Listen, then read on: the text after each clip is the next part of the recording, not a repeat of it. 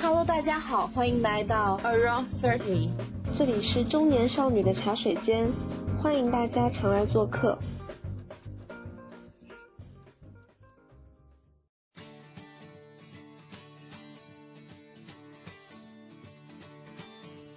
所以我觉得幸福就是，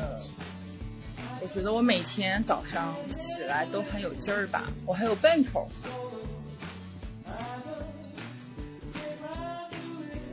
面这个东西给你产生愉悦感的这个过程，全部都是免费的，远远超过了我买什么包啊，就吃什么很贵的食物啊。其实你是不太需要很高的成本。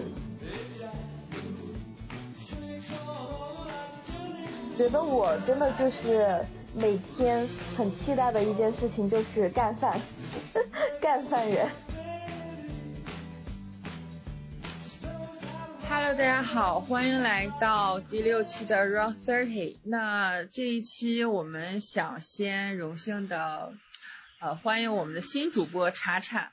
欢迎欢迎查查。查查在我们播客开始前，先跟大家介绍一下自己吧。好呀，嗯，我叫查查，今年三十二岁，之前一直在金融行业做一个打工人，最近刚刚提了离职，准备去读书，然后希望能够成为一个心理咨询师和呃女性儿童方面的社会工作者。嗯嗯，查查可以说一说当时加入我们 Around Thirty 的初衷吗？嗯，就是当时在看到小洋人在招募嘛，然后我觉得我作为一个三十岁出头的女性，其实我曾经在二十八九岁的时候，呃，面临过，我觉得大部分女性都面临过的挣扎，就是，嗯，我是不是应该逼迫自己去，呃，遵从父母的要求，遵从社会的期待？去结婚生子，去实现一个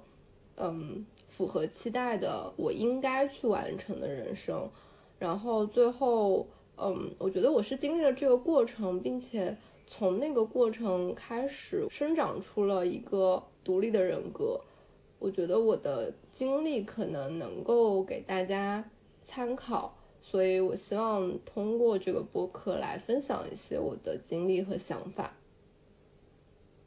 对，之前在线下也跟他聊过，我觉得我们的三观，然后对一些话题的想法，我觉得都是很相似，所以说也非常嗯期待以后和查查的对合作。我也很期待，我觉得就是和查查还蛮有缘分的，就是挺投缘的。在自由职业这块，我要多和你们讨教经验。我觉得我还是一个小学生。我我觉得我们互相学习，顺便我觉得也想感谢一下 BYM 女性互助群，然后也是在这个群里我们认识了查查。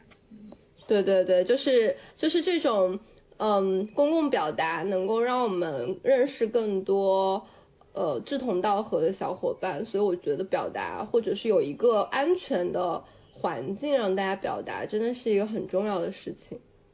嗯，然后其实我们今天为了欢迎查查，这期的嗯这期播客的话题是普鲁斯特问卷。那普鲁斯特问卷也是我觉得最近很有趣的一个问卷吧，它是由。三十五个问题组成，然后它问题包括被提问者的生活、思想、价值观以及人生经验。然后我们也想通过 这份问卷，然后让我们三个主播可以更加互相了解彼此。那其实普鲁斯特问卷它分简易版和呃有难度的一个版本。然后那我其实就忽略了简易版本，然后直接就是说，我们就这次就聊这个。比较难的这个版本。那第一个问题是，呃，你们认为最完美的幸福是怎么样的？嗯，我觉得幸福的状态应该是一个，其实我觉得跟你所处的就是地位、你的财务状况其实没有太大的关系。我觉得一个幸福的人，他一定是对自己的状态很满意的。就他处在一个对自己比较满意的状态，他的内心是比较富足的，他不需要去嗯不停的去向外索取，他嗯他生活他自己的生活里就有很多给他带来愉悦的事情，就是他感受到的快乐应一定是多于呃忧伤焦虑的，就我觉得这个负面情绪它是不可避免的存在的，但是一个内心富足的人，他生命里一定是正向的东西更多一些。然后同时，他应该是对自己会有一个比较怎么讲，就是内心是比较安定、比较充实的这种状态。而且还有一个就是怎么说呢，就是有一个比较全面的一个认知吧，对于自己想要什么、不想要什么，是或者是说想要去嗯自己的一个生活的状态，还有身边的朋友啊。或者是家人啊什么样子的，就是都有一个比较清晰的认知，然后觉得，我觉得那个那个才会有达到一个比较最完美的一个幸福吧，嗯，啊，对，我觉得这种对对生活，然后对自己对自己身边人的觉察还是挺重要的，因为我我我其实是不太相信有那种很懵懂的懵在懵懂的状态里，同时能够很幸福的。我我自己是不是太相信的？我觉得幸福的人一定是对，就是他是有一个很清晰的觉知的，他是知道我自己处在一个很幸福的状态。嗯，对，嗯，还有一个就是，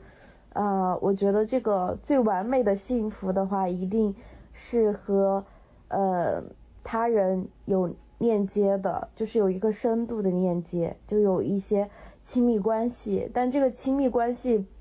呃，不局限于说是和你的啊妻子、丈夫、孩子，呃，不局限于家人，嗯，还包括一些呃友情吧。对，我觉得这个是很重要的。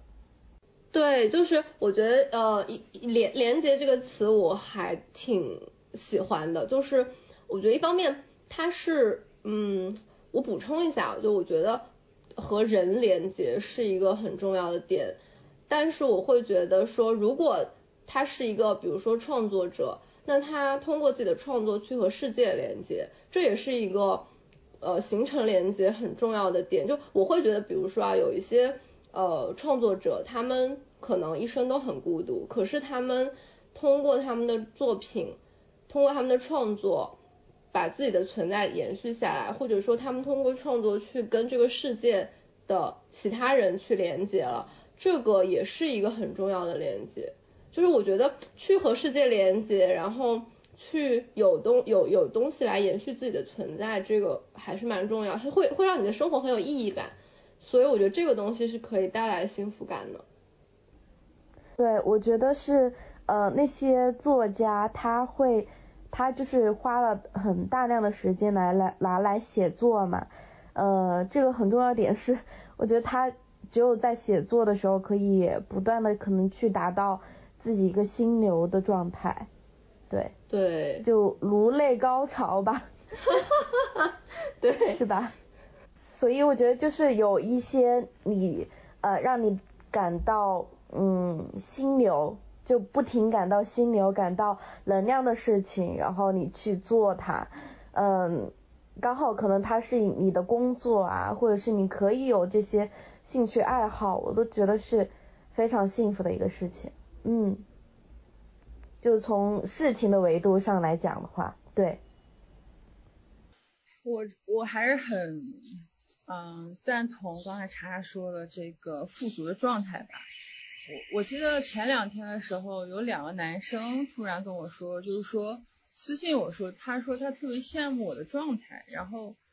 我其实我我当时还挺纳闷的，是因为这两个男生都其实跟我平时，嗯，怎么说呢，交流很少，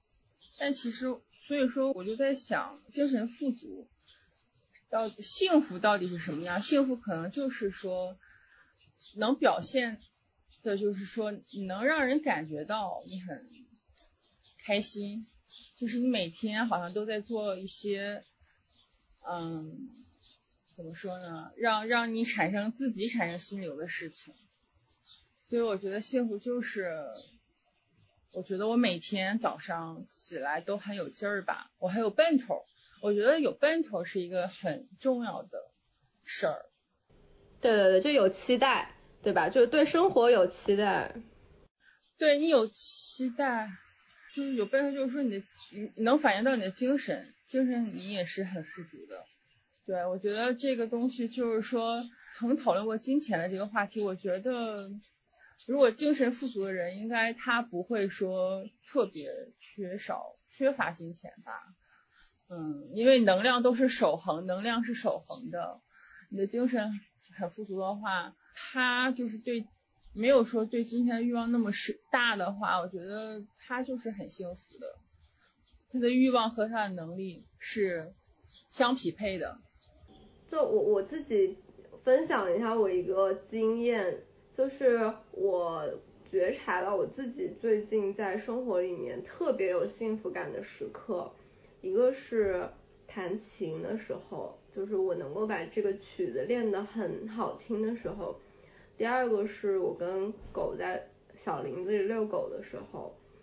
然后我就觉得这两个东西其实都是免费的，就根本就不需要花钱，就可能你买琴的时候会要需要花钱，但是。在后面这个东西给你产生愉悦感的这个过程，全部都是免费的。就我觉得其实你是不太需要呃很高的成本去享受这个幸福感。我觉得这些东西给我带来幸福感远远超过了我买什么包啊，买什么就吃什么很贵的食物啊。但是这个也是有幸福感，但我觉得就它的它的愉悦感没有那么持久。觉得我真的就是每天。很期待的一件事情就是干饭，干饭人，我觉得这个是就你自己吃饭自己烧饭，对，就这个是我一个很重要的幸福感的来源，嗯，啊，对，我觉得食物就其实吃好吃到好吃的肯定是能够让你感到开心的，嗯，就是食物这个这个快乐也是很，而且我觉得做饭其实也挺开心，对，哦，是的。就我以前有段时间特别喜欢做饭，我觉得就是你自己创造出一个美美好的事物，很享受，对，就是就很让人开心，这个过程是非常让人愉悦的。是，呃，我记得上一次，呃，小黄人说我什么？他说我做做饭的时候就做菜就像是在搞艺术品，对他其实都是创作，没错。哎尤其是我觉得做饭这个事儿，真的就是相对来说门槛还比较比较低，就是你要找一靠谱的菜谱，然后你就买一点食材，买好一点食材，就是我觉得比比你画个什么画什么的，好像还更容易一些，而且就是特别有成就感，而且你的创作还可以完全被你自己享用，就还挺开心的。就是除了一种就是完成你的一种满足感、成成就感，我觉得还有一种就是。啊，你认真去生活的有一种仪式感，对，就就是我我做完饭之后觉得哦，可能嗯做的蛮好看的，就是真的是像在对待艺术一样 去认真去做它，就会想要拍照啊什么的，嗯嗯，真的。好，没想到我们第一个问题我们聊了这么久。我们进入下一个问题，第二个问题，你们最大的恐惧是什么？呃，我最大的恐惧就是我我我之前有跟咨询师聊过这个问题，就是我觉得这个可能需要呃自己对自己去进行一个探索吧。就是我其实后来发现，我最害怕的是不被看到，不被回应。就这个可能跟我的成长环境有关，但是就是我是一个还蛮。害怕就是相当于在人群中，我一个人说什么都没有人听的那种感觉。是，就是可能就没有人嗯关心你、关注到你的一个状态，你怕这种，嗯。啊，对对对，我最大的恐惧，嗯，我觉得应该是一样吧，就是怕不被看到。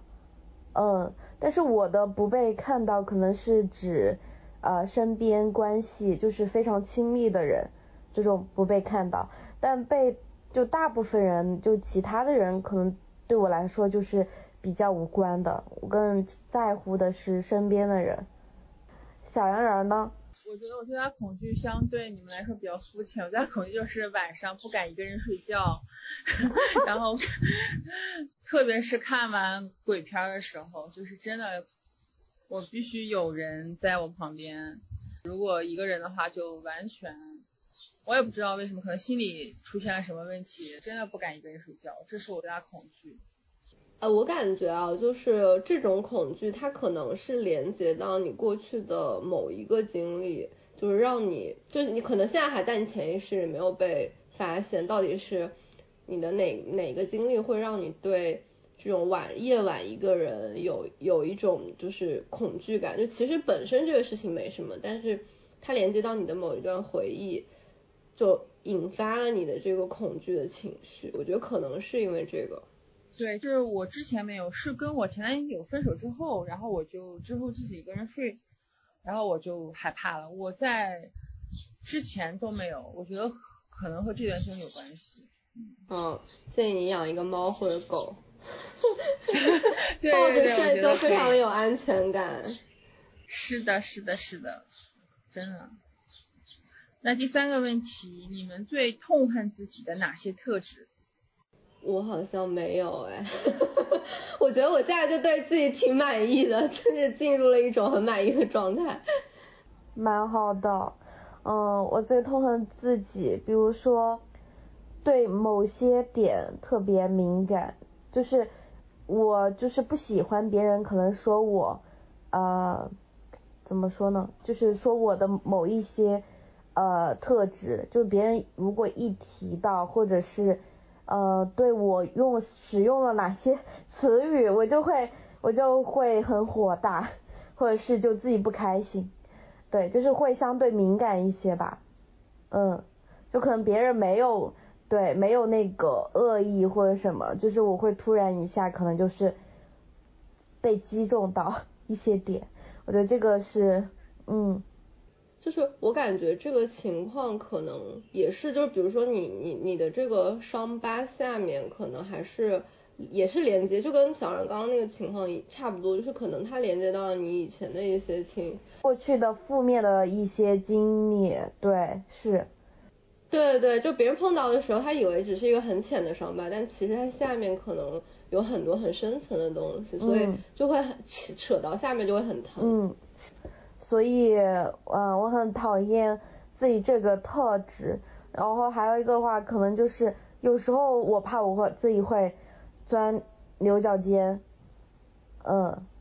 就这两点。然后其他我都觉得自己还是蛮好的。我最痛恨自己的特质是我在跟男性暧昧的时候 患得患失，感觉六神无主，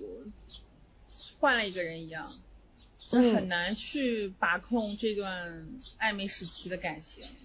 为什么你会觉得没有掌控感？我觉得可能是因为一个是精力的问题。太爱。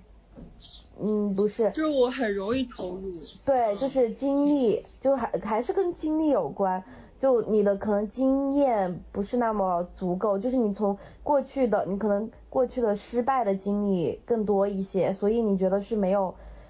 把就是一个掌控感的，还有一个就是我觉得还有一个自己对这段感情的一个期待值，可能很容易就拔高了，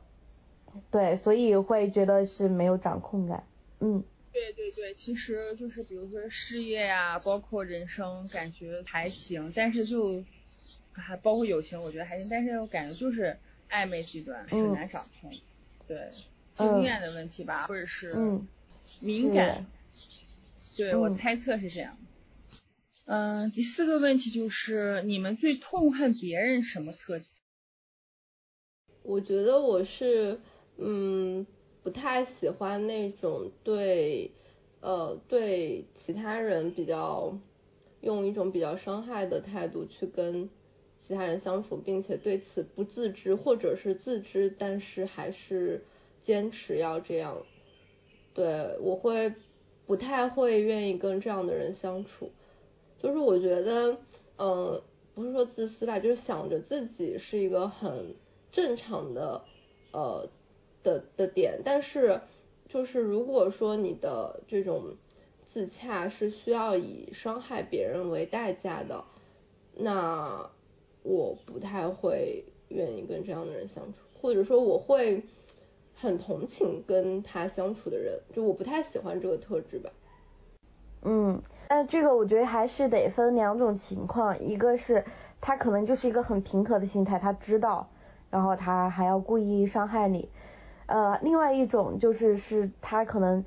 你可能惹怒他某些点了，然后他要反击。啊，那这个不算，就有些人他我我我的意思就是不是不是防御，而是说就是比如说这个人他呃会就你跟他相处的时候，你会发现你被他压榨了，情感上被他压榨了。就我我我我怎么说呢？就是呃用就比如说像 PUA 那种。就很多人他其实是在无意识的 PUA 别人，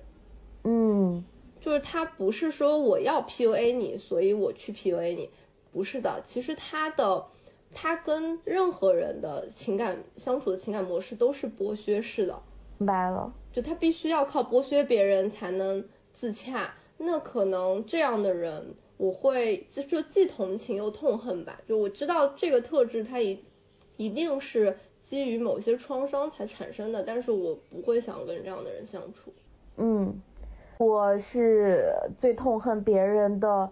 嗯，很负面，我不喜欢很负面的人，就是他的心态不好啊或者什么，我不喜欢和这样的人去相处，就是负面总总是抱怨或者是总处于一个焦虑的状态的人，就这样的人我是不愿意相处的。嗯。我觉得会影响到我的状态，我觉得目前我没有那么强大哈，所以，嗯，我不愿意，嗯。我觉得我不喜欢的是虚伪和自太自我的人吧，就我每次遇到这样的人，他的这种，我觉得他会吞噬掉我，然后会本能的就反感这种，嗯，我我从小我确实就是从小到大，比如说特别是学生时代就遇到一些。呃，虚伪的人，我觉我觉得真的就是格格不入吧，嗯。嗯，你讲的那个太自我，对我也想补充一点，就是有一些人，你跟他相处的时候，你会觉得你自己是完全不被看到的。他只活在自己的世界里。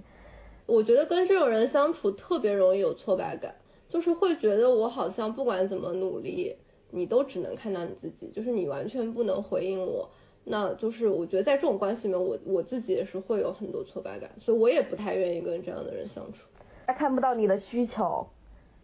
对，就是相当于你跟他在，就是你你在你你会迎合他，但他不会反过来同等的对待你，这个时候你会觉得还挺委屈的，嗯。对，就是我突然想到我前男友，他就是一一直的就压榨我，压榨到真的就是说到我不能。逃离了，我觉得我逃离的时候，就像我觉得我逃离的时候有一种我从监狱里逃走的感觉。我我我觉得他是从压榨中获得掌控欲，就是他越压榨我，他觉得他越能掌控我。但其实我觉得，就是一方面就是亲密关系里，就是其实能够给他带来真正快乐的是理解、共情这些。就是亲密关系好的亲密关系的点，但他不知道他怎么样才能达到这些目的，他就他，我觉得可能在他的世界和认知里，只要我掌控了你，我就我拥有了你的，就是我对你的控制有了，我我对我你你们就能够拥有一段好的关系，但实际上这完全是南辕北辙的，就他越这样，你就越容易离开他嘛，就我觉得这是一件其实是一件很悲哀的事情啊，对。但我感觉可能还是挺多男性会存在这个问题。对，是的，就会把，对，会把掌控和占有当做是一段关系里的好的特质。我觉得女性可能也会有吧，就像什么御夫术啊，那些教你怎么驾驭老公，把老公治得服服帖帖，就这一类的。就不管是男性还是女性，我觉得在关系里面，就是大家的认知有有有一部分认知可能是不是东风压倒西风，就是西风压倒东风。但这种特质，我觉得其实都不利于一段好的关系长久的去维护。我记得我年轻的时候还还有学过如何御夫，真的 被洗脑了。啊，我我我也听过一些，就是我之前听播客的时候，我也听过很多这方面内容，但是我就每次听这些，我就会觉得很反感，就我不知道哪儿反感。后来就咨询的过程中，不断的去交流，才发现其实你去控制别人或者被别人控制，都不能带来真正的那种关系里的那种那种感受，幸福感，对，就是幸福感，它不能给你带来幸福感。哦，我觉得我当时也挺夸张的，我还。跟朋友说一起学习，真的被洗脑了，真的。还好你没有，因为还没有到那个阶段，对，就是还没有跨过暧昧，已经结束了，所以说这个还是没有机会实践，还是没有，还值得庆幸的。对，那第五个问题是，还在世的人中，你们最欣赏是谁？我觉得是欧文亚龙，就是可能跟我比较熟的人都知道我是一个亚龙吹，就是我觉得他的，呃，他的那个流派就是存在主义心理治疗的那个那个流派，以及他的书，真的对我影响特别特别大。就是我觉得我能够从一个被框架束缚的那种普通的女孩子，变成一个有独立自我的，能够为自己负责任，能够去选择自己要。走的路的，呃的人，我觉得，嗯，存在主义对我的影响特别特别大。就是我觉得当时看完他那个书，我就感觉整个人被雷劈了一样，就 一点都不夸张，特别神奇，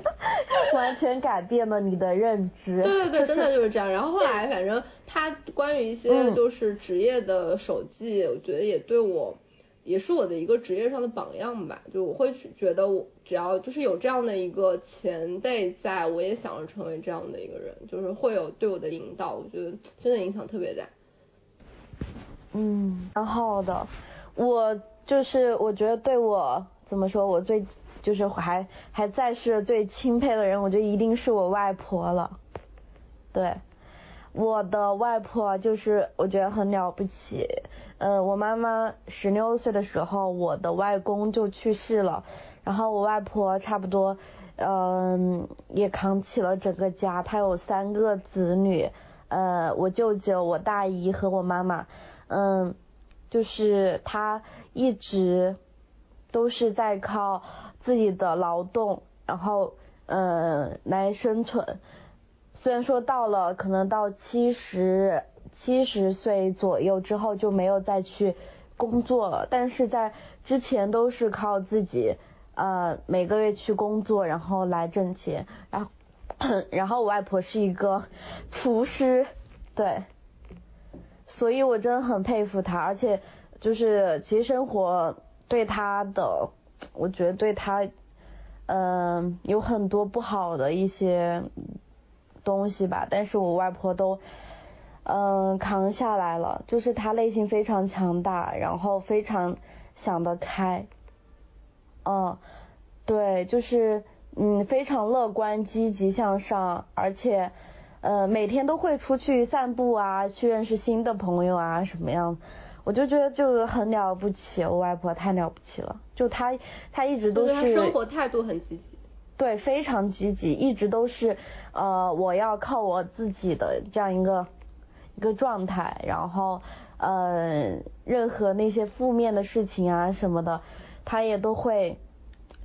嗯开导自己，往积极的那方面去想，就非常坚韧的一个人格，就这个是我非常钦佩的，就是我身边活生生的例子，然后外婆小时候就把我带到带大，然后我。嗯，和外婆在家里面的关系可能怎么说呢？就是一直来说都是最好的。嗯，但是我小时候我是有点被外婆溺爱，但是就是我爸妈是这样一个情况，就就简单说一下，就是我小时候我爸妈小时候在，在我小时候是在深圳那边开餐厅的，然后我小时候是一直被外婆呃带大的，对，后来我。嗯，上初中的时候，快上初中的时候，我爸妈就为了我从深圳回来了，因为我不愿意去那边呃读书。对，这个还蛮 对，我觉得跟接下来我们等会儿的一个问题，就最最后悔的一个事情就是我没有去深圳吧，对。我觉得我最欣赏的人其实是，我不知道你们应该知道，叫上野千鹤子，就是《艳女》哦，我知道，《艳女》呃的作者，父权制与资本主义，因为她是我这个女权主义的一个意识的觉醒启发者吧。然后他，我觉得看完就这这两本书，也是让我慢慢的从一个厌女症，然后。慢慢的过渡到一个女权主义者吧，我觉得可能不能说女权主义，但是我觉得我正在向女权主义者，呃，这个跨迈迈进。看完这两本书，我深深的觉得我在二十七岁之前吧，真的是是一个典型的厌女症，然后就是有的时候甚至会帮男性去就是嫌弃女性，或者说去。呃，站在男人的角度是鄙视女性吧，就会觉得，哎呀，呃，女性就有些女领导啊，怎么怎么回事儿，或者说有些女性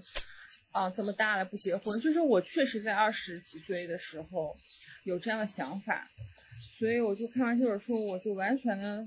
真的就是了解，不仅更多了解到自己之前是多么多的厌女，也了解到这个社会也是需要。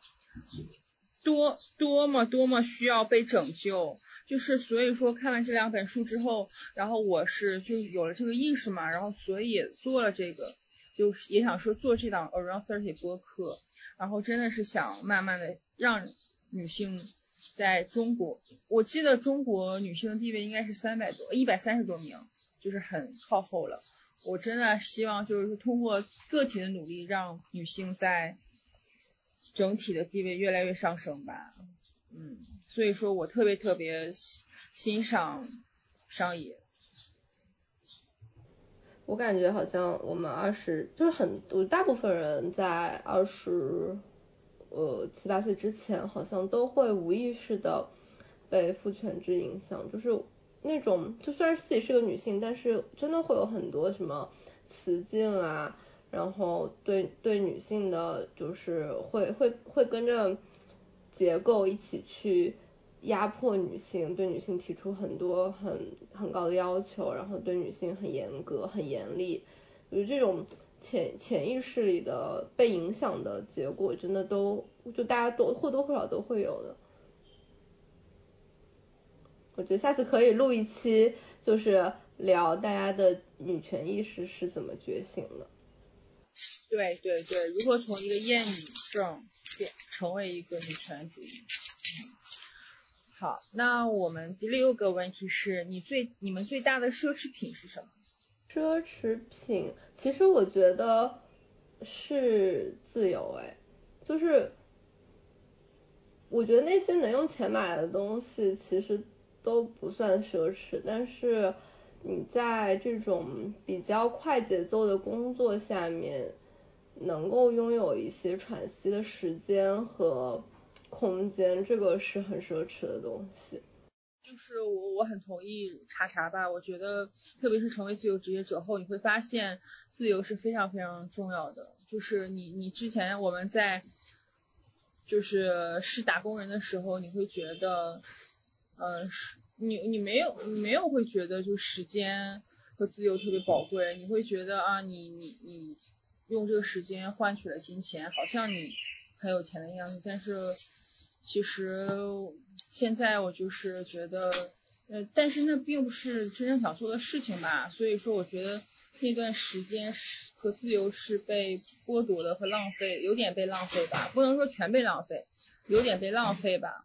所以说，现在有自由、有时间可以做自己喜欢的事情，我觉得是最对我来说最大的奢侈品。我补充一点哈，我觉得在嗯打工人状态下，我觉得是不可避免的，或多或少的，我们大家都会成为工具人，就是会某些时刻就是去成为工具人，没有办法的去对去成为一个这样子的一个很不喜欢的一个状态，因为你要需要完成的 OKR、A 呃 KPI 都是别人给你定的，对，有可能他不是你真正完全想要去。做的事情，更多的还是一个生存，就我如何能够呃拿到这个月的工资，拿到啊年终奖啊这些。所以说，如只要有 KPI，你就不会对你喜欢的事情喜爱了。就算你喜欢这个事情，如果有 KPI 了，你就不会很喜欢它了。嗯，有可能，因为你有那个压力在，就你在那个压力之下，其实你是很难真正的去做，你就是很很很完全去释放你自己内心的那个意愿和想法的。需要达成的是，比如说我这个月我必须要卖。卖多少东西出去，然后我必须要嗯给就是带给公司带来多少流量啊什么样子的，我觉得就是怎么说呃无法避免的，就你是为公司去达成一个目标，就你无法避免你就会成为老板的一个 工具人。嗯，好，那第七个问题，你们目前的心境是怎样的？我觉得我现在处在一个既轻松又沉重的阶段，因为我就刚离职嘛，就是相当于未来面对的就是很不确定的，就是先读书然后再工作嘛。就我感觉，嗯，我觉得自由还是挺让人沉重的。怎么讲？就是自由是一个，就是嗯，自由有它的代价。对，就是我会觉得我现在从现在开始，我要对自己负百分之百的责任了。我觉得我还是，就以前我我相当于都是有背靠着一个大山的嘛，但现在就是完全靠我自己，并且可能我父母的养老也要靠我自己，而不是靠我的公司或者是怎么样，就是我会觉得还挺，就是会有期待，但是也同时感受到了这个沉重。我我觉得沉重可能是因为你会发现你的安全感的问题，你可能现在缺失安全感，所以说未来其实就是你会和这种不安全感、不确定性共处吧。可能对我觉得可能还是需要找到一个方式吧。我觉得随着未来我的比如说学习开展了，然后我自己去做了很多事情，就会可能对慢慢的就会觉得会对自己有一些信心。对，就现在可能目前就处在一个那个真空期，所以还是挺焦虑的，没有我想象中那么轻松。对对对，都是有利有弊的。Doris 呢？我觉得我的一个心境，对，目前心境就是 peace 吧，peace and love，但是我还有一些愤怒，愤怒在于就是我心境很平和，是因为，嗯。是因为我觉得我自己由于过去的一些经历，我自己确实比较佛系了，就是觉得很多事情也没有必要，嗯，所以比较佛系。也然后 love 是因为就很 h 怕有没有？love 是因为呃我一直一直觉得自己是一个比较有爱的人，对，就是对身边的人啊什么都是嗯。很有善意的，很喜欢去帮助别人的，所以我觉得自己是一个很有爱的人。然后愤怒是因为我觉得跟最近的一个遭遇有关吧，就是应该是一直以来的一个持续的负面的一个遭遇，就是在男性身上的，就一直都没有一个好的恋情或者是一个好的暧昧对象啊或者怎么样，对，嗯，不然要不然是，嗯，发现这个人是一个。渣男，他对我自对我很不好，要不然就是可能我对对方有一些有意思，然后但是对方对我突然没有意思了，就是就这两种情况反复持续就没有办法，对，就就这种情况，所以我觉得很愤怒，就愤怒在于我到底该愤怒，我愤怒自己吗？也不能吧，我愤怒他们这些人吗？我该，但是我又。不能说去报复吧，就是也没有办法。对，然后愤怒男性吗？然后我觉得有些男性也挺好的，就是我觉得是愤怒，所以我要去打拳。我要发泄，我也怕就成为呃对其他人的一个投射，就其实跟其他人无关。所以，我我还蛮怕，就自己会投射到其他男生身上或怎么样，所以我觉得我要发泄。我觉得我现在目前心境是，感觉就是有一种沉浸在自我世界里吧。一直都是。有一种，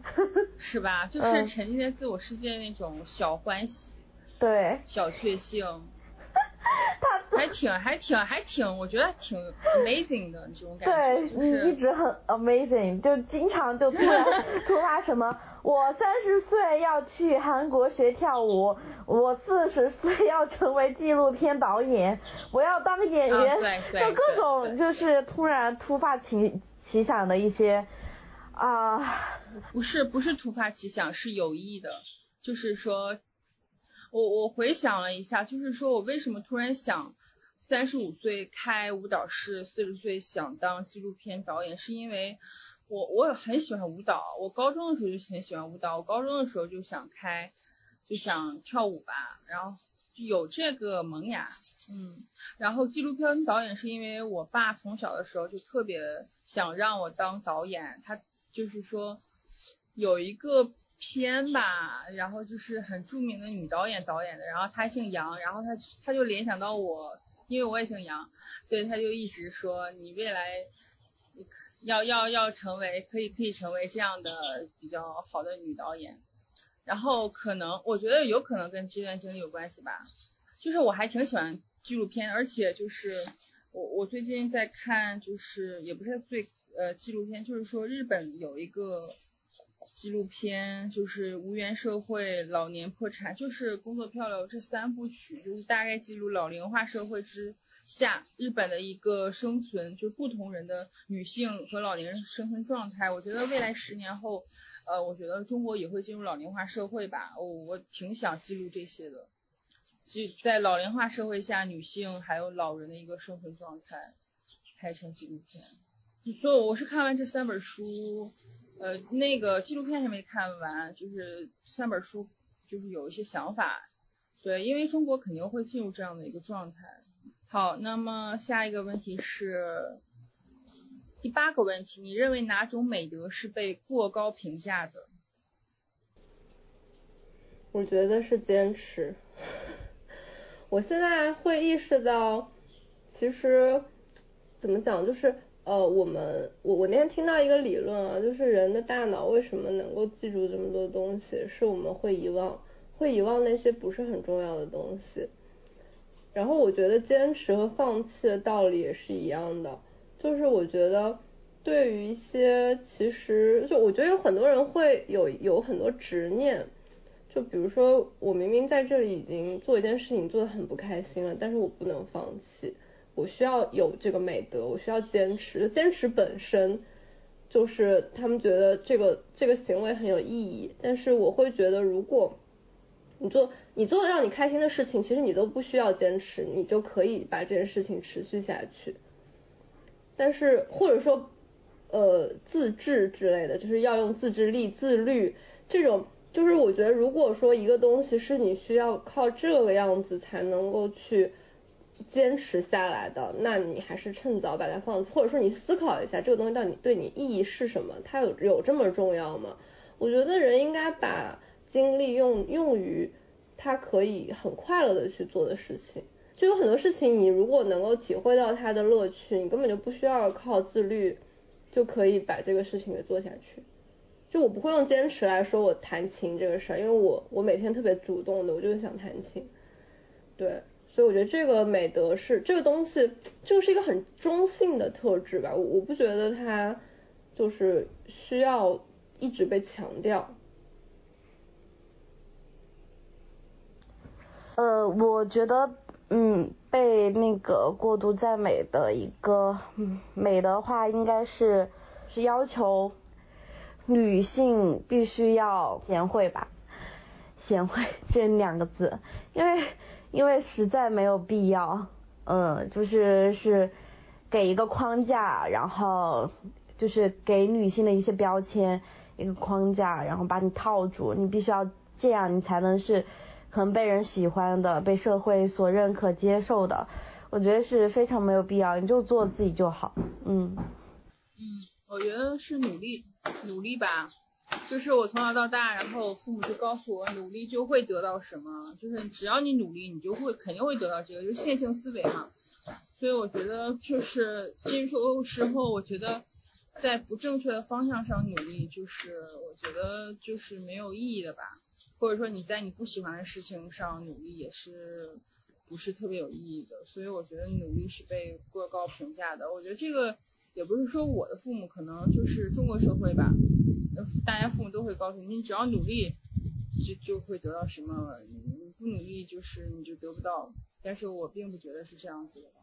除了努力，还有运气。对你，我觉得是很复杂的，还有在时代，还有和时代趋势有关系。所以说，嗯，所以说我觉得就是，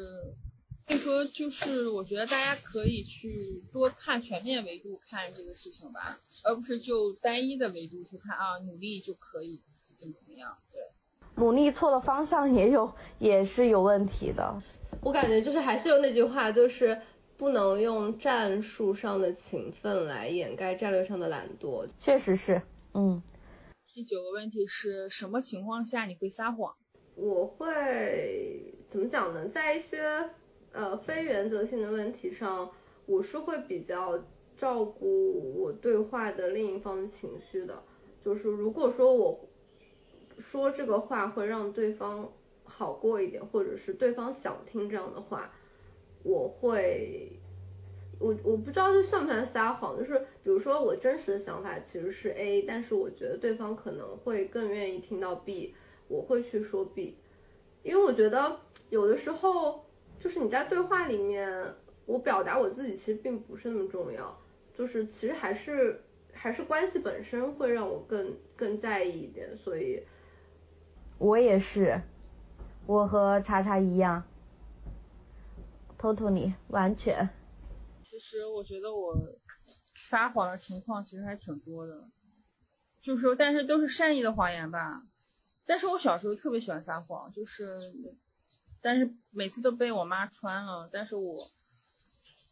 就是我朋友说我特别厉害的是，你撒我撒谎的时候，我前男友吧说我撒谎的时候就是脸不红心不跳，他就觉得我特别厉害这一点。但是我觉得我不是故意撒谎哈，我就是善意的谎言吧。我觉得面对这个世世界，面对这个现实世界，你就是有的时候要撒一点小谎，特别是做商业、做做和商业有关系的事情，你就不能完全对你面对不管是合作方面对客户，你不能说是完全特别真实吧。对，我觉得更多是善意的谎言，而不是想害他，就是这个谎为了害他，嗯，还是想让我们彼此更好的谎言吧。我补充一点，但我觉得商业中，呃，诚信非常重要，呃，第一，我觉得诚信第一。嗯，诚信很重要，是是诚信很重要。我觉得那不叫谎言，那叫 tricks，就是类似于小的技巧。就比如说，你现在在做运营的时候，对吧？你做运营的社群运营，包括那没办法，做营销也是。对呀。对，就是技巧。对，它是技巧，我觉得是技巧，不能说是谎言。对。嗯，对对对，是。第十个问题是你最你对自己的外表哪一点最不满意？我。好像也没有什么特别不满意的，就我我也没有很自恋，觉得我特别好，但是就我没有那种特别满意和特别不满意的那种那种概念。呃，我应该觉得是眼睛吧，就我眼睛，呃，有时候如果晚上喝水，我第二天眼睛一定会浮肿，就很难看，所以我有时候会贴一下双眼皮贴。唉，我就很不满意我的眼睛，其他，嗯，对，就这个。我觉得我以前，我现在应该没有不满意，但是我以前是对我的腿不满意，腿太粗了，我觉得。然后就是就是骨头，我的我太壮了整个。但是我现在为什么满意呢？是因为我之前是腿，我认为腿粗是因为我是在男性的角度视角来看。嗯，男性会觉得我腿粗，男性跟我说他觉得我腿粗，所以说我很讨厌我身上缺点，因为我觉得我没有去好像符合他们的审美，但是我现在就是我觉得我没必要符合他们审美而存在，就是我。对爱看不看，对我就这样，然后爱爱喜欢不喜欢，爱看不看，对。因为因为很重要一点是，如果你长得稍微强壮一点，有一些肌肉啊或者怎么样或高大一点，对他们来说他们会觉得是对他可能男性地位或者说是男性的一些力量感是有呃威胁的，所以他不喜欢，他喜欢瘦弱的。就我突然想到，我突然想到我有个朋友就特他说的有点夸张了哈，他说。他说这些亚洲这些男的，就是有恋童癖，就喜欢一些平板身材或者怎么样，就是白白瘦幼，对，对，就就说的很夸张嘛，但确实在一定程度上来说是这样子，嗯。然后下一个问题是，你最喜欢男性身上的什么品质？我说句实话，我觉得没有，对不起，就是是这样的，我今天还思考过这个问题，就我觉得我有很多好的男性朋友，他们身上有一些品质我很欣赏，但是他是一个个体，他不是一个基于男性或者说因为他是男性所以他有的这个品质，他是基于一个人他这个个体他的一些特质，所以说我不觉得这这是一个男性的品质，我就我就没有。哎，但是我我我觉得有女性的特质是我很欣赏的。嗯，下一个问题就是女性的特质。好呀，但就是我对女性，就是我觉得女性身上是有很多具备普遍性的特质的，当这个跟文化的规训是有关系的，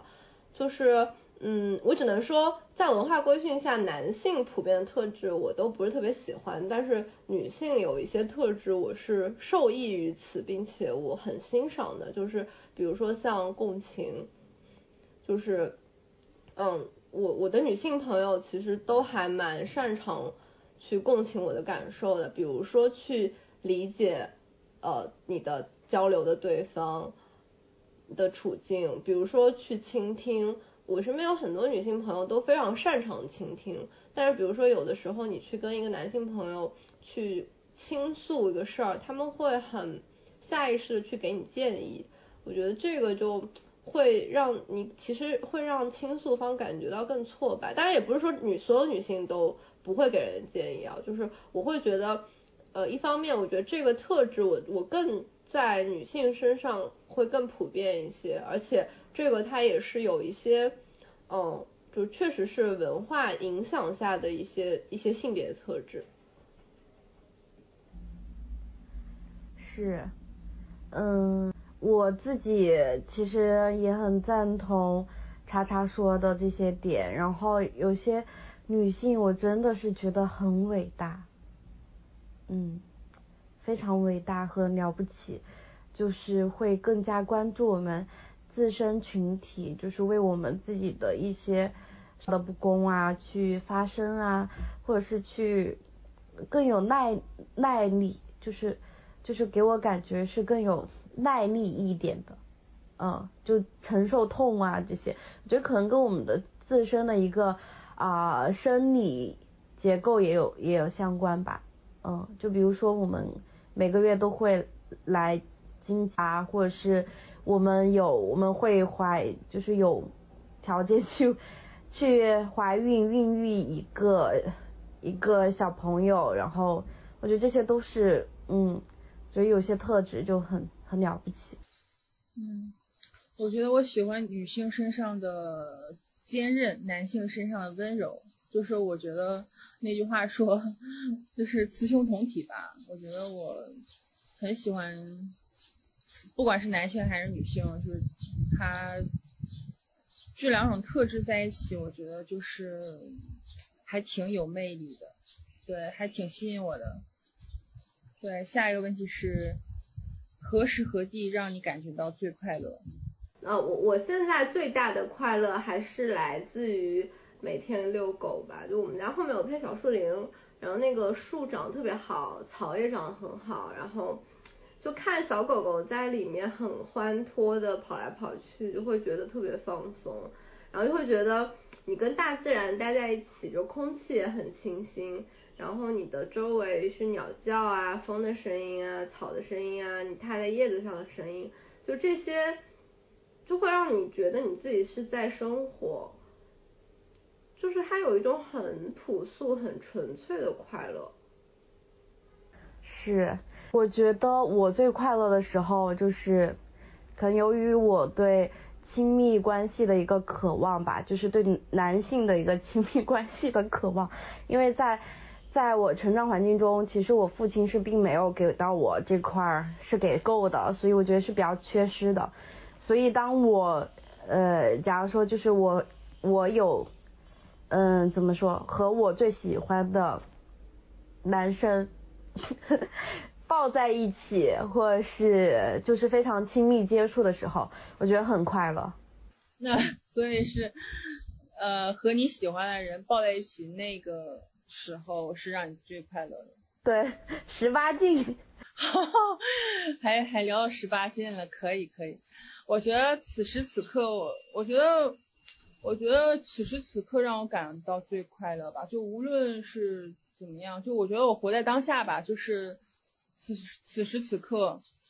我永远是此时此刻让我感觉到最快乐，最快乐。然后是在当下，我觉得是有一些。这句话很酷。对。这句话很酷。对。但是我又觉得不会让你们觉得凡尔赛吧？不会，但我但我觉得是有一些不太可能，是因为你有些当下就是可能你感受就会不好，你不会觉得快乐，所以。我是这样觉得。我觉得小人是不是讲的是一种，就是当下的一切我都很享受的这种感觉，就即使有一些不如意，我也可以 enjoy。对，对对，我也可以接纳他，接纳，就是我接纳所有的困苦，就是会啊，肯定会有，每天会有很多的困难，但是你无论何时，你接纳它，它是你的财富。对，哎，太喜欢了这个。你不用拒绝他，你不用拒绝他，你不要就是，其实我觉得遇到困难，人是本能的去拒绝他。我觉得这个我也感受过，但是就是说我慢慢的可能通过人生阅历，我发现，哎，我现在可以完全的接纳他了，而不是本能的抗拒。嗯，我觉得这种感觉特别好。是，就是就是你就我补充一点，就是你的这个思维状态不是说呃是停滞不前的。而是一种成长型的一个思维状态，对，就是你的困难，你也是帮他把它当成一种锻炼，呃，或者说你以后遇到了，嗯，你就不再怕这样的类似的问题，是一种很成长型的积极向上的一个态度，我很喜欢，嗯，很棒，很棒。所以下一个问题是，如果你能改变自己的一件事，那会是什么？我就觉得我好像没有什么。需要改变的，就是就其实也是顺着你你你刚刚才说的，就是我我会承认我有一些地方不完美，就是有一些缺点，但是我觉得那个都是特点，就我不觉得那个东西需要被纠正或者是被怎么样，所以就是如果真的是说就是大面上，我觉得我真的就是现在的我就可以了，就 OK 了，就是我就 live with it，就是。没有觉得有什么地方要改，但是如果一定要说的话，我觉得我的近视眼如果可以，就是天降一个什么东西让我恢复到 五点一的视力，那我也是很 OK 的，其他没有什么需要改变的。嗯，偶数可以，但就是就没有有风险嘛，我自己还是比较犹豫的。啊，明白，嗯。嗯，我觉得改变就是我之我之前给大家讲过了，就是 想要去那个时候应该是去深圳读书，因为我在那边安家的话，就是对于我觉得会更好一些，就是所有家人都在那边，然后我爸妈就是爸妈回回到呃老家的一个发展对他们来说是完全不利的。对，而且就是发展就越来越不好，但在深圳的时候是发展是越来越好，就非常好。呃，然后在那边我们也是可以，就当时是有条件是去买房啊，或者是说就成为深深圳市人的，我觉得这个是最后悔的一点。对，嗯嗯，小杨人呢？啊，我最改变我的一件事，我觉得我之前我之前其实很纠结，就是说我为什么先来了北京而没去上海吧？因为 算命先生说我更适合上海，所以我最后悔的一件事情，可能就是说毕业之后没先来上海吧。嗯，其实在北京那那两年，其实感觉不是很顺，算是比较后悔吧，有点后悔，但是现在好了。好，下一个问题是，你到目前为止认为自己最大的成就是什么？我觉得就是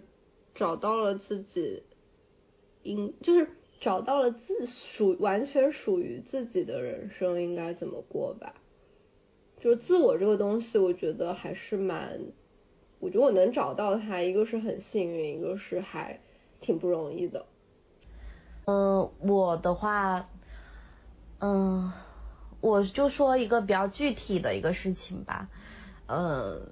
我我很喜欢那个时候的一个状态哈，就对于工作上的一个状态，就是我当时我参加了一个就是 UNWTO，就是一个世呃联合国世界旅游组织的大会，然后我当我是那个瑞士旅游部部长的一对一接待。对，就是是联络联络官吧，算是一个，就是就是陪了他七天，对，然后呃我那个状态是那个工作状态是我非常喜欢，我觉得是倍有面的一个事情，然后我当时是有两天两夜是没有睡的，完全没有睡，就是因为我为了就是完成工作，就我自己就非常负责任，然后。嗯嗯，高强度的一个工作状态下，我就对自己就很认可，就非常棒。然后我帮助了很多人，嗯，然后记得有一个阿姨，就是她是她是那个奥那个奥地利的一个，可能反正是一个政府的官员吧。然后她就说，她就她很喜欢我，她就叫我，她说两个字就是 keep cute cute。Keep cute，然后我就一直就记在心里吧，就觉得就很对，就是啊非常棒的一个事情，非常棒的一个经历，就我很很自豪，嗯，就我很喜欢那个工作状态，还有工作内容，以及就是他给我带来的一些成就感。其实我觉得我最大成就就是说，可能不是具体的一个事情吧，我觉得最大成就是我。就是我我我觉得我从大学开始，其实就是一直做很多志愿者的事情，很多不管是创业也好啊，还是怎么样也好，我觉得我的初衷是好的，就是说在帮助别人。所以说我的我觉得我觉得最大成就是我还是一直致力于不断的帮助别人，不管是哪一个群体，我觉得就是让嗯让他觉得有快让。彼此都觉得更快乐吧，嗯，嗯，下一个问题是你最想住在哪里？我我幻想过一个我自己理想的场景，就是我在山里有个小房子，然后前面有个湖，然后出去的时候地上都是草坪，就可以让狗非常开心的玩耍。然后我自己养养猫猫狗狗，种种花，弹弹琴什么的。我觉得这就是我理想的图景，但可能也不是很现实啊。就是那吃喝拉撒上网怎么办？就可能，但是我我会觉得，我我很希望去这样的场景里生活一段时间。嗯嗯，我很赞同查查，就是我，你知道我每天工作下班之后我会看什么吗？我会看各种 乡下种菜、种花，北欧的一些生活啊，就是呃搞花园，然后种菜，然后搞一些就是户外，就什么野野炊或者是一些野餐，就这种生活的这个场景是我非常喜欢的，就是心之向往的。对我就想以后我就想有自己的一个花园。然后我要种花，我要种菜，然后我自己呃烹饪一些食物啊什么的，然后看一下书，我就觉得非常 enjoy，对，就最好还有一个爱人，是这样一个场景，或者是跟自己好朋友一起，我也觉得非常满足，嗯。我觉得我也在我我经常幻想，就是说我最想住在哪里，最好就是面朝大海，春暖花开了。或者说，我也我也想，我就是森林。我我最近我觉得还挺喜欢冥想的嘛，我也想住在森林里，住在森林里还能面朝大海，春暖花。对，但是就是说，据我，但是我还能去开车去市中心，就是市中心不要离我太远吧。对，生活也不能说太不便利。就比如说我有病了，附近也会有医院。对，就是我可能。我觉得我想的是一个种完美的一个场景。有没有一种地方，就是既能够有一个就离开的这种感觉，然后又又没有完全的断隔断，又是对，就是你又是有机会能够回到那个，就在你需要的时候可以利用城市的便利性，但是在你不需要的时候。你是完全可以隔绝掉城市的这种嘈杂什么的，哈哈，是不是太理想了一点？好，下一个问题是你认为程度最浅的痛苦是什么？程度最浅的痛苦是呃分手？不，我觉得我好像这样子讲有一点。不是我，我会有有一点觉得我这样讲是不是否定了这种感情里面的你的那种感情，就是你在你在分手的时候真真实真切体会到的一些就是痛苦的感受。其实我我本意不是说这个，比如说像离婚分手，其实我觉得都是一段新的人生的开始，就是它都是一种。我觉得是有很多积极的意义的，就是比如说你你告别了一个不好的或者不对的人，你才可以，不管你是会拥有一段其他的感情，还是你自己就是自己过，都是对你来说都是一个，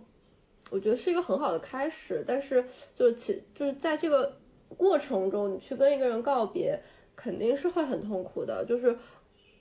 我会觉得相当于是我把我自己过去的一部分给割下来了，但是我觉得这个痛苦之后，我觉得是一个还蛮正面的一个一个往前看是一个还是比较光明的一个未来吧。啊，我程度最浅的就是离别吧，也也我是觉得是和一些朋友的离别，嗯，对。我觉得除了最严重可能就是也是就是跟，比如说我我回家，然后就比如说回家一段时间，然后就是再回上海，然后跟我妈我妈我妈我爸说拜拜，可能那个痛苦比较浅吧。嗯，因为我觉得肯定还会见到的嘛，就可能只是去上海。可能对于他们来说，就是可能比较痛苦吧，也不是痛苦，可能会比较不舍吧。但我觉得对我来说，但反而来说，反而刚才你说分，其实分手对我来说还是挺痛苦的，就是能抑郁一段时，我觉得能阴郁、抑郁一段，轻度抑郁一段时间。对，我就觉得就是在大街上，我都觉得有点儿。看到人来人往都有点麻木，就那种感觉，就是，对我也是，是吧？但是就那几天，我也是，我会哭七天，嗯，对，因为我感觉就是那个情绪，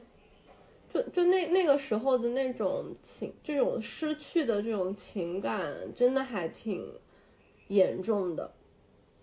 就就确实是不应该被否认的。因为时间有限，然后我们再问最后四个问题哈。那你最喜欢的职业是什么？我最喜欢的职业就是我觉得我未来想成为的心理咨询师吧，因为我觉得这是一个很有意义的职业，就是它能够真正的去从核心的层面去帮助别人。就是我觉得也不是说我在功能上帮助他，而是我帮他。变得更强大，可以找到他自己的路。呃，就用亚龙的话来说，就是我帮对方移除了他生长的障碍。可以让他自己去向上的去生长。我觉得这个真的是一个对更更好的生存。对对，我觉得这就是一个特别有意义和有价值的事情。真的赞同。我觉得心理咨询师真的好的心理咨询师非常难得，然后也非常的了不起，就真的是是的，呃，医生是医医病，心理医生真的是医医你的一个呃思思维模式，你的一些想法的一些模式嘛，然后还有一移除一些就像你说的一些不好的经历对你带来的一些负面影响，就让你更好的能够在这个社会上生存下去，能更好的成成长。我觉得就是让人更幸福，就越来越坚韧。我觉得是让人更幸福，对，就因为我自己经历过，就我我是经历了两年的长城的咨询，我是能够看到我怎么样发生的改变，然后我就觉得真的就是整个幸福感比之前提高了很多很多，所以我就觉得这个工作真的对我意义很大。嗯，我。嗯，我应该是 chef，就是当一个厨师，主厨。哇，好厉害！对，呃，对，因为我就是很享受做饭的一个过程，然后呃，我做饭我觉得还蛮有想法的，嗯，就我做出来的菜就是好像就还没有翻过车，对，几乎没有翻过车，而且都是一次做就就挺好吃，嗯。对我最喜欢的职业是演员吧。你你确实挺适合。因为就是说，我想联联系到下一个问题，下一个问题其实我刚才漏掉了，就是你最想拥有的才能是什么？我觉得我最想拥有的才能是演技。对对，就是我觉得大家肯定还就是肯定会觉得不可思议吧，但是我我觉得我最近真的可能。所谓的想一出是一出，就是我我最喜欢目前的职业。可能刚看完《悬崖之上》那个这个电影，我觉得张译的这个演技震撼到了我，所以说折服到了我。所以说，对我我最想拥有才能，我最想当演员，因为我觉得可以，我可以演个坏女人。哈哈哈哈哈哈笑死！对对对，哎，你们可以，你们可以接着回答，就是这个问题，就是你最想拥有的才能。我想，我想，我刚刚想到一个，我刚想到一个点，就是我觉得，嗯，就是对自己理直气壮的能力吧。因为我我自己是还蛮容易去自我反省的，就我现在在，对，就在我很学习了很久，以及我。就是长城咨询了很久之后，我现在意识到这个问题，但是我觉得这个问题就它它它很难完全的消除掉，或者是我需要跟他嗯，就不断的在我有反省这个念头，然后我觉察到，然后我告诉我自己我可以不这样，对。就是我，我觉得如果天降一个能力让我一键消除，就啊，但也肯定也不好吧。就是，但我我会希望说我可以更理直气壮一些，就是在很多关于我自己的诉求的事情上，我可以更理直气壮。我我补充一下哈，就是这个反省，我觉得就是呃不停过于频繁的反省，我觉得是一种对自己的一个高要求和。想要说就追求完美的一个状态，所以会反省，就对自己很有很有要求的人才会比较频繁的一个反省。但过度反省，我觉得还有一个可能就是还不够自信，就是觉得说我真的确确实我就是一个很就很自洽的一个状态，我觉得不需要反省这么多。嗯。好，下一个问题是。你最显著的特点是什么？你最看重朋友的什么？呃，我自己是比较，我觉得我的特点就是我的共情能力特别强。就我我也是后来才发现的吧，就是我还挺我我很敏感，就是我可以很敏感的觉察到别人的情绪和我自己的情绪，然后我会很愿意去共情。嗯，所以我我也很希望我的。就是我的朋友也是具备这个特质吧，就我觉得其实就是大家如果都是这样的人，那其实相处起来会非常的舒适，就非常愉快。然后就因为彼此都很照顾对方的情绪嘛，就我也可以被看到，然后对方我也可以去看到对方。但是，呃，就是如果对方不具备这个特质，那么我觉得我还蛮容易被压榨的，所以。就我的我的情况是这样，嗯，我觉得我最最好的一个特质就是，嗯，为人很真诚，很愿意去帮助人，就是就是就是我觉得我自己还蛮善良的，嗯，善良是一个很可贵的特质，对我觉得我很真诚，然后很喜欢去帮助其他人，嗯，朋友的特质就是他是。嗯，很有耐心和一个温柔的人，嗯，耐心和温柔，对，嗯，我觉得我最显著的特点是真实吧，嗯，就是我觉得我是一个坦诚的人，就是不会说，嗯，绕来绕去，对对对，朋友或者对其他人也是不会绕来绕去。就是很真实，我是怎样自己，我就把我真实的自己展现给别人。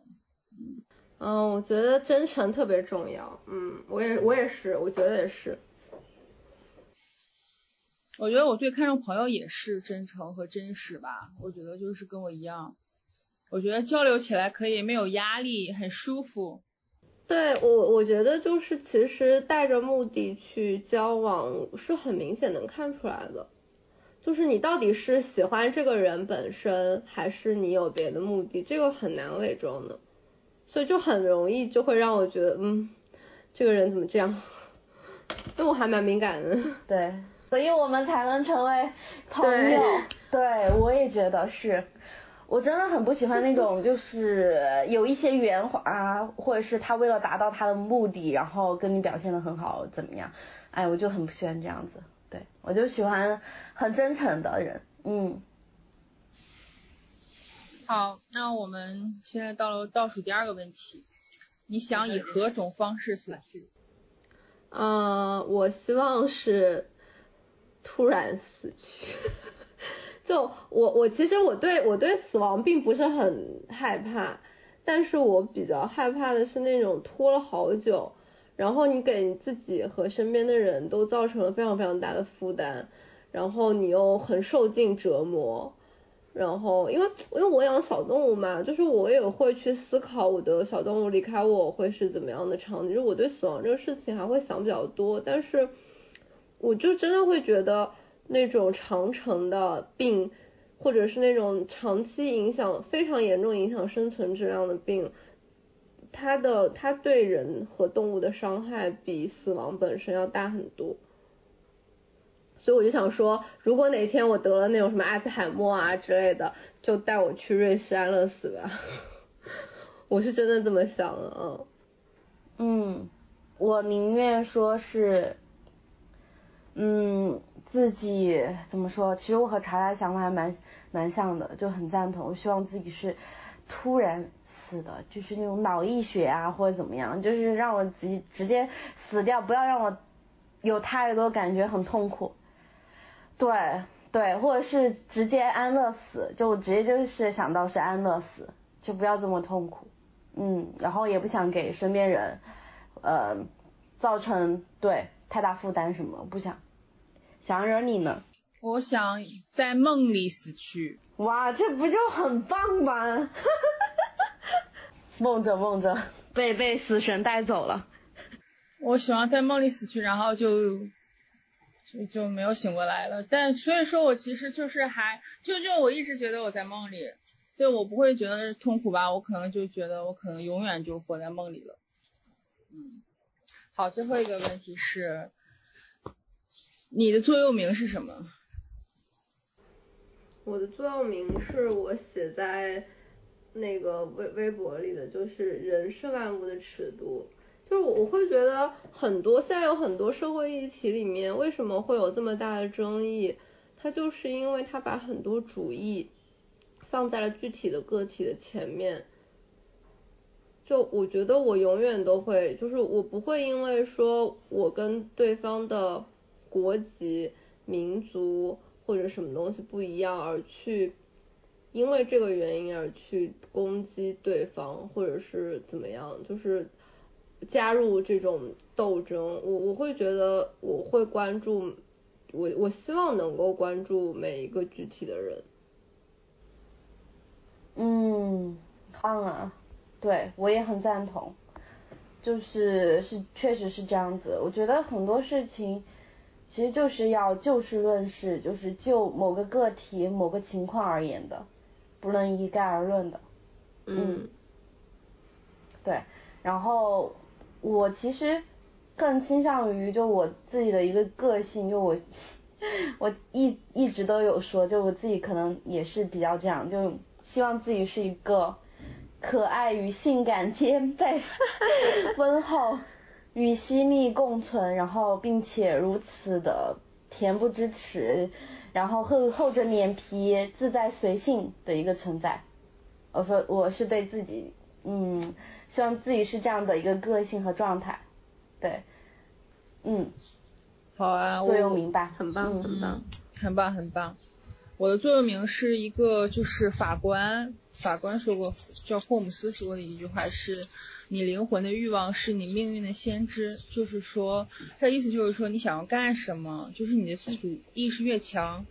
你才知道怎样行动，然后你就会主宰自己的命运。所以还是说，嗯，你要了解自己吧。对，就是以终呃为始，就是你要知道你的目的在哪，因为人就是。呃，作为目的本身而存在的，所以你要知道自己的目的在哪儿，然后你才从哪里开始，去自主的去为自己的人生负责。嗯嗯，掌控感吧，命运的掌控感。对，是很赞同。嗯嗯，好吧，好。好的呀，我们这个普鲁斯特问卷就这么结束了。我们大概已经聊了大概快两个小时了，对，我觉得好这个因为这个问卷还是挺长的，但是我觉得我特别开心的是，真的就是更了解查查，也更了解 Doris 吧。虽然 Doris 已经很熟了，但是我觉得，反正我通过这个问卷更了解你了，嗯，很开心。我也很开心。对，就是。你会喜欢就是我们这样的欢迎方式，我很喜欢啊，我我真的就是超喜欢查查的，就是呃当时线下第一次和你见面，我就觉得通过你的一些言谈举止啊什么，我就觉得完全 totally my 我的菜，就是我的朋朋友范围，对，完全就是嗯。啊，我我也很高兴跟你们能够一起录播客，我觉得就是真的就是聊了以后，觉得大家真的都是一类人，而且一定是能够，对对，能够在沟通里面获得，对彼此都会获得很多东西。是的，好，好啊好啊，那我们这呃这期 Around Thirty 就结束了，欢迎大家有什么疑问可以发送到我们的邮箱 Around Thirty at sina.com。然后有什么，嗯，大家也可以在评论区留言，互动，呃，对我们节目的想法，是的，可以分享，也可以分享你对，啊，一些回答吧。就是如果你也对普鲁斯特问卷感兴趣的话，也可以分享你的观点。好，好的，那我们这期就结束啦，下期见。Bye-bye. Bye-bye. But no, it wasn't meant to be. And see, I wasn't made for you, and you weren't made for me. Though it seems so easy. And that's because I wanna be your favorite boy. I wanna be the one that makes your day. The one you think about as you lie awake. I can't wait to be your number one. I'll be your biggest fan and you'll be mine. But I still wanna break your heart and make you cry. But won't you wait? You know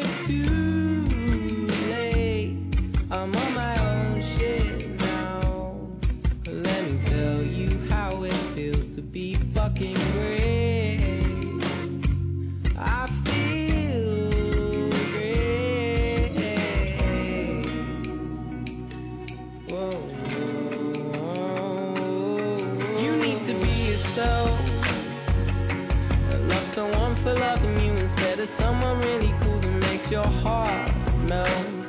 Who knows what you truly felt? You're still my favorite girl.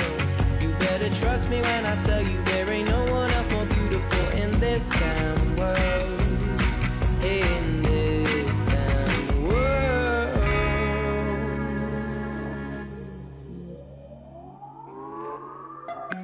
gonna wanna be my best friend, baby. You're gonna wanna be my best friend.